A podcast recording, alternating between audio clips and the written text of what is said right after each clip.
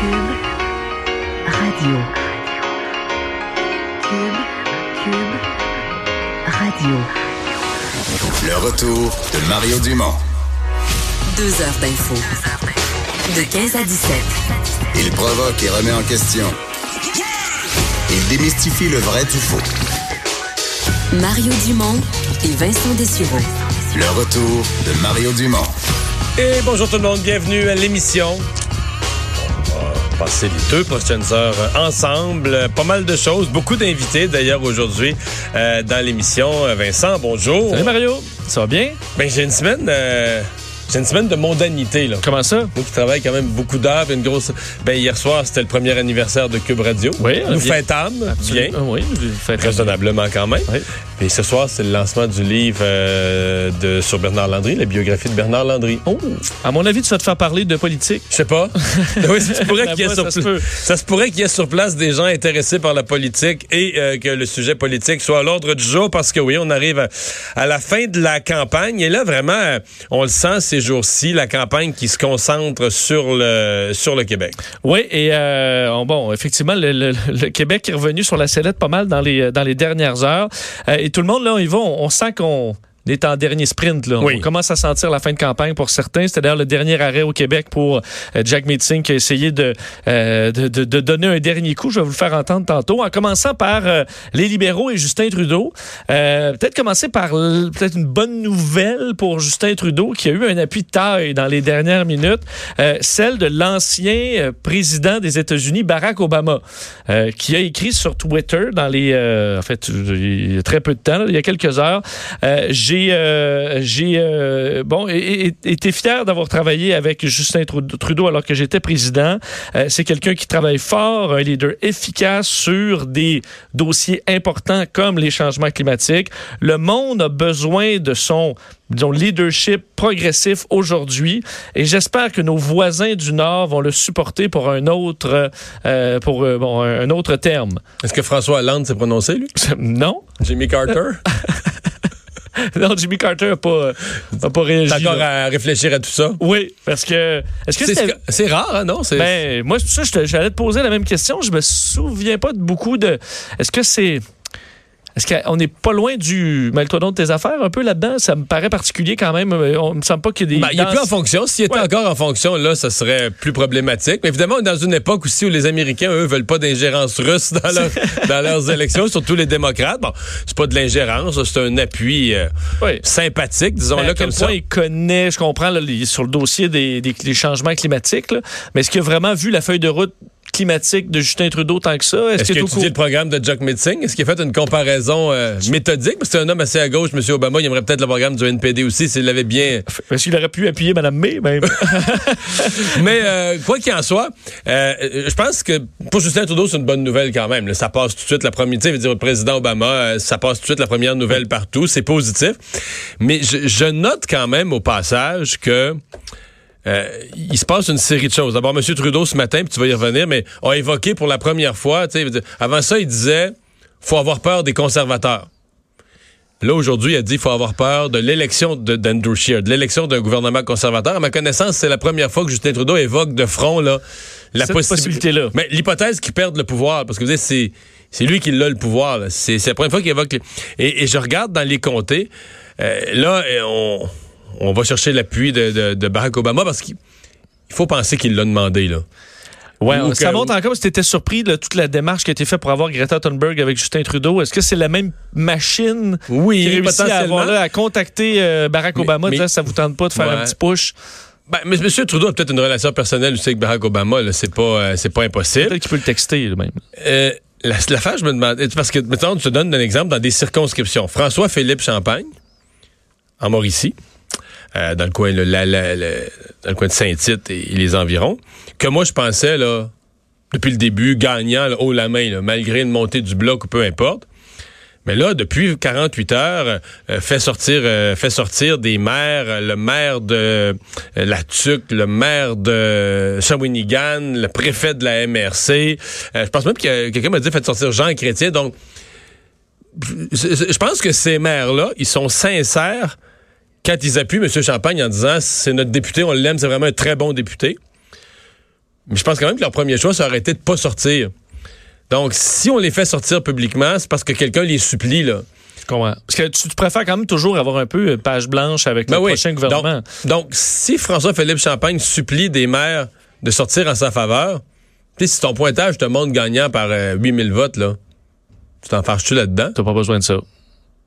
Moi, ça me dit que François-Philippe Champagne, il est plus, tout à coup, là, depuis une semaine ou deux, il est plus nerveux pour sa propre circonscription que, tu sais, il, vante un peu partout, là.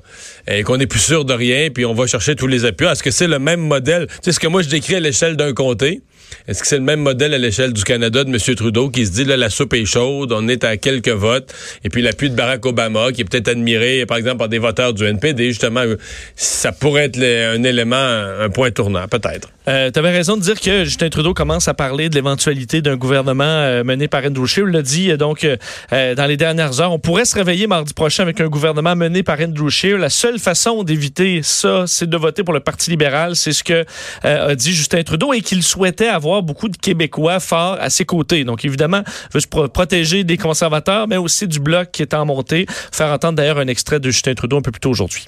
Nous sommes un gouvernement aligné avec les priorités et les valeurs des Québécois. On est là pour lutter contre les changements climatiques. On est là pour investir dans nos communautés, dans nos enfants, pour sortir les familles de la pauvreté. On est là pour protéger la culture, pour protéger notre langue. On est là pour créer un monde meilleur, aligné avec nos valeurs. On n'a pas besoin de Québécois à Ottawa pour lutter contre un go- gouvernement qui est d'accord avec les Québécois, qui représente ces valeurs québécoises. Bon, alors essaie de montrer qu'il est d'accord avec les Québécois. C'est pas le cas sur tous les sujets, par contre, euh, me direz-vous. Euh, et euh, si Andrew Scheer devient premier ministre le, 22, le 21 octobre, ben, il va se débarrasser du seul plan euh, pour les changements climatiques, faire des coupures majeures dans les, euh, programmes et les services. Alors, c'est la sortie de Justin Trudeau aujourd'hui. Pour ce qui est du, bloc, évidemment, qui est attaqué au, au Québec un peu de toutes parts, le chef est François Blanchet aujourd'hui qui a fait, dénonce euh, une campagne de peur dans les autres partis, disant que tout le monde dit qu'il votait pour le bloc, c'est voter pour tel ou tel autre parti, et que alors alors qu'il était à Candiac en Montérégie aujourd'hui, euh, et François Blanchette euh, a euh, euh, ben, parlé de, de- de ce qui se passe et que cette campagne de peur là, selon lui, des autres partis, ça ne fonctionne plus au Québec. On peut entendre le chef bloquiste. Les conservateurs disent que c'est horrible parce qu'un vote pour le Bloc va permettre à Justin Trudeau de reprendre le pouvoir. Les libéraux disent que c'est horrible parce qu'un vote pour le Bloc québécois va permettre aux conservateurs de prendre le pouvoir. Et le NPD que c'est horrible parce qu'un vote pour le Bloc québécois va garder le NPD encore très loin du pouvoir. Mais je pense que les arguments de peur, vous avez vu, moi, il n'y a pas une fois dans la campagne où j'ai voulu agiter les épouvantails. Euh, le sentiment de peur, je pense qu'il marche plus. Et on a souvent utilisé le sentiment de peur à l'encontre de gens plus vulnérables, à l'encontre de nos retraités qui sont souvent plus vulnérables. Mais vous savez, les retraités aujourd'hui au Québec, c'est la génération qui a élu René Lévesque. C'est des gens qui ne sont plus sensibles aux arguments de la peur. Mais j- j- honnêtement, là, il- c'est n'importe quoi ce qu'il dit. Dans le sens qu'il y a- Oui. est-ce que tu sens pour vrai qu'il y a une campagne de peur de voter bloc? Non, euh, non, mais ce qu'on dit, c'est que une si on va campagne de vote stratégique, Ouais. tu sais, ça pourrait contribuer à, tu sais, à faire à faire battre ou à faire élire quelqu'un que t'aimerais, mais c'est pas.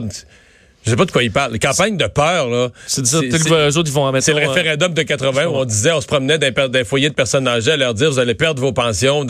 C'est ça les compagnies vont quitter le Québec ou tout Ben ça. oui. là. Bon, on n'en est pas là. Est-ce que tu sens la moindre campagne de peur qu'on essaie de faire croire aux gens que s'ils votent bloc, il va arriver des catastrophes, mais pas du tout.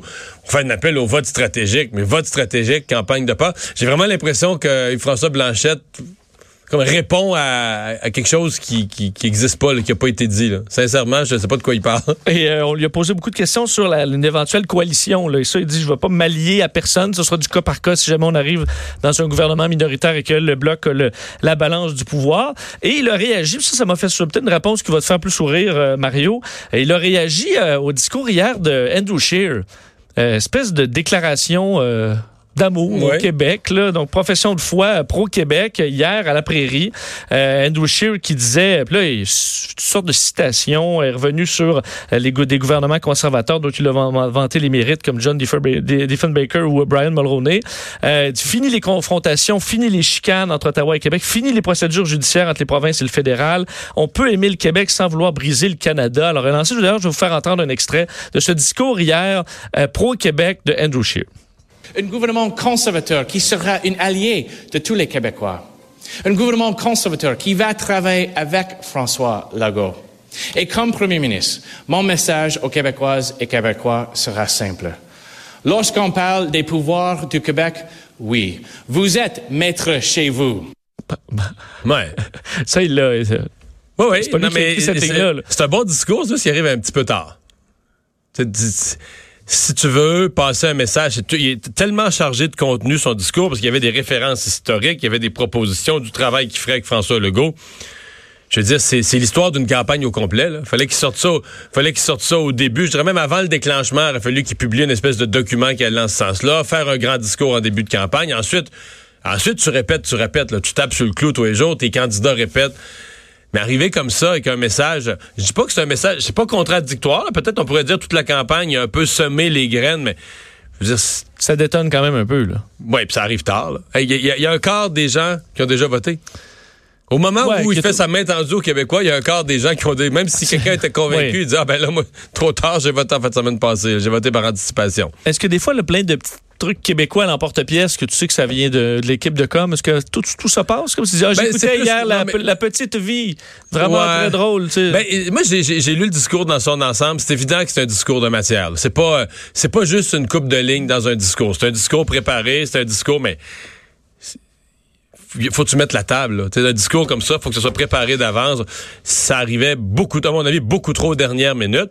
À tel point, ce matin, à LCN, Emmanuel Latraverse disait, avait l'impression que c'était peut-être un, si un gouvernement minoritaire, là, puis qu'il y a une élection, je sais pas, dans 12 ou 18 mois, peut-être que les conservateurs sont déjà rendus à aller courtiser le vote du Québec pour la, la pour- déjà, sont peut-être déjà rendus à la prochaine élection parce que pour cette fois-ci, il est trop tard. Euh, C'est vrai que ça peut arriver dans un an et demi. euh, alors, remarque, et- je dis trop tard. Il- n'est jamais trop tard pour dire une chose si tu penses qu'elle est valable. Puis peut-être qu'ils vont, peut-être qu'ils vont sauver. Peut-être qu'il vient de sauver hier avec son message un ou deux comtés, euh, Trois-Rivières où il y a le maire, l'ancien maire Lévesque ou peut-être la Beauce ou, mais pas, peut pas, peut pas créer un mouvement pan-québécois quand le bloc en a déjà créé un. Puis là, t'es dans ce vague-là. Puis Ça a inspiré une réponse à Yves-François Oui. Blanchet. Il a inspiré une image. Je vous fais entendre la réponse euh, de ce, à ce discours-là du côté d'Yves-François Blanchet. Ben, comme je le disais ce matin, M. Scheer me donnait l'impression d'un amant euh, évincé qui multiplie les déclarations d'amour pour revenir à la maison avec ses sacs de linge. Euh, c'est tardif. Il a essayé de jouer l'Est versus l'Ouest versus pendant longtemps et là, peut-être qu'il se sent en sécurité dans l'Ouest canadien. Fait qu'il dit, OK, parfait, je vais retourner faire les déclarations d'amour au Québec. Bon, alors un amant euh, Ouais. qui revient avec Mal. ses sacs de linge. Et- ju- juste sur le président Obama, tu vas peut-être Oui. être étonné. Je viens de voir ça sur les réseaux sociaux. Euh, la première personne, on va dire, euh, politique en autorité, qui a dit au président Obama, ben, à l'ex-président, mais qu'on appelle encore président Obama, d'aller se, ben, se mêler de ses affaires, c'est un député de la CAQ. Le député euh, Christopher Skeet, là, celui qui parle souvent pour la communauté anglophone, Oui. tout ça, Le député de responsable. C'est oui, le responsable de la communauté anglophone pour la CAQ, député de Sainte-Rose à Laval. Euh, bon, je vais traduire euh, au fur et à mesure. Cher Barack Obama, parce qu'il écrit, en- il est un anglophone lui-même, puis il a écrit au président Obama en anglais, c'est logique. Cher Barack Obama, euh, comme l'élection de 2016 aux États-Unis n'aurait dû être que le choix des Américains, nous apprécierions que ces élections canadiennes ne soient que le choix des Canadiens. Euh, fait que bon, res- respectueusement. C'est quand même bien dit, là. Oui, oui. Sa Non, position que- se défend bien. C'est là. juste que c'est étonnant que ce Pourquoi un député de la CAQ, est-ce qu'il veut. C'est parce qu'il aime pas Trudeau? C'est parce qu'il. C'est sûr que t'es- ah, c'est sûr que c'est peut-être pas un grand libéral la- dans l'âme, là. Non, parce que la CAQ avait dit on se mêle pas de la campagne fédérale. Puis là, tout à coup, ça surprend. D'ailleurs, les, les journalistes à la tribune parlementaire à Québec semblent tous un peu surpris. Là. Sauf qu'en même temps, ça attaque pas. euh, il attaque pas officiellement euh, Justin Trudeau. Il attaque le fait qu'il y a une ingérence un peu Étrangère. Non, étrangère. Ça se défend, là. Mais non, c'est quand même. Mais on comprend qu'il vote probablement pas Trudeau, là. Ben non, parce que sinon il serait content de ça puis il laisserait, euh, il laisserait euh, aller. Terminé avec euh, Jack Meeting, Oui. euh, qui était euh, qui a fait sa dernière visite au, euh, au, Québec, euh, disant que fait, il veut vanter comme quoi le NPD est le seul choix progressiste et que le, le bloc ne l'est pas tant que ça. Je fais d'ailleurs entendre un, un extrait de Jack Meeting euh, un petit peu plus tôt aujourd'hui. Les révélations des dernières semaines sont dérangeantes. Bien que le bloc accueille des candidats et candidates de qualité, il y a aussi plusieurs des candidats et candidates qui ont des idées politiques troublantes.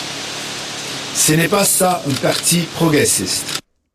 Bon, alors, revenu évidemment sur les candidats euh, euh, qui avaient eu des propos euh, racistes sur les, les réseaux sociaux. Alors, il était au parc Jack Layton à Hudson avec la veuve de l'ancien chef. Alors, peut-être profiter un peu de la, Mais c'est vrai que M. Singh, quand même, est peut-être celui dans la campagne qui a eu le moins de problèmes avec ses candidats, là, de déclaration. Je dis pas qu'il n'y en a pas eu sur 338, là, mais sur 338 qui parlent à tous les jours, mais ou de vieilles déclarations sur les réseaux sociaux. euh, parce qu'il y a le Parti vert qui vient d'en manger toute une avec plusieurs candidats qui avaient eu des, toutes sortes de propos.